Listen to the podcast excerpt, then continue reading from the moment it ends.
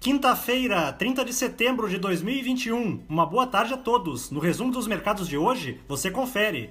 O Ibovespa terminou o dia em baixa de 0,11% aos 110.979 pontos, influenciado pelo clima de aversão ao risco nos mercados internacionais e local. Contudo, o bom desempenho das ações de algumas empresas exportadoras contribuiu para amenizar a queda do índice.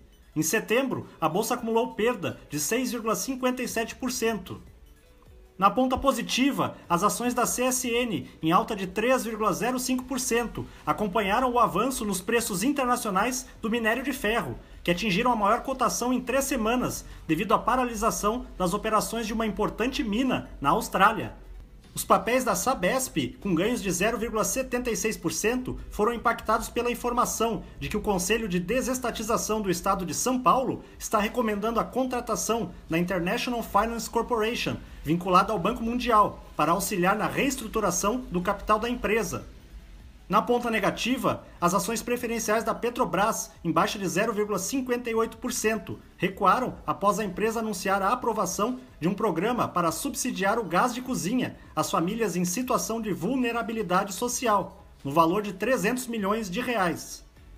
O dólar à vista, às 17 horas, estava cotado a R$ 5,45, em alta de 0,29%, já no exterior, as bolsas asiáticas fecharam majoritariamente em alta, mas com certa cautela, pois os mercados chineses permanecerão fechados na próxima semana, por conta de feriado nacional.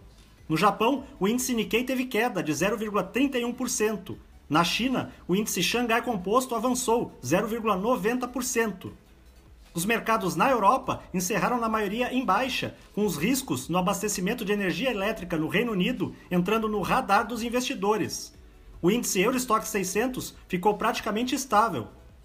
As bolsas americanas terminaram em baixa devido à continuidade das incertezas em relação à dívida pública do país.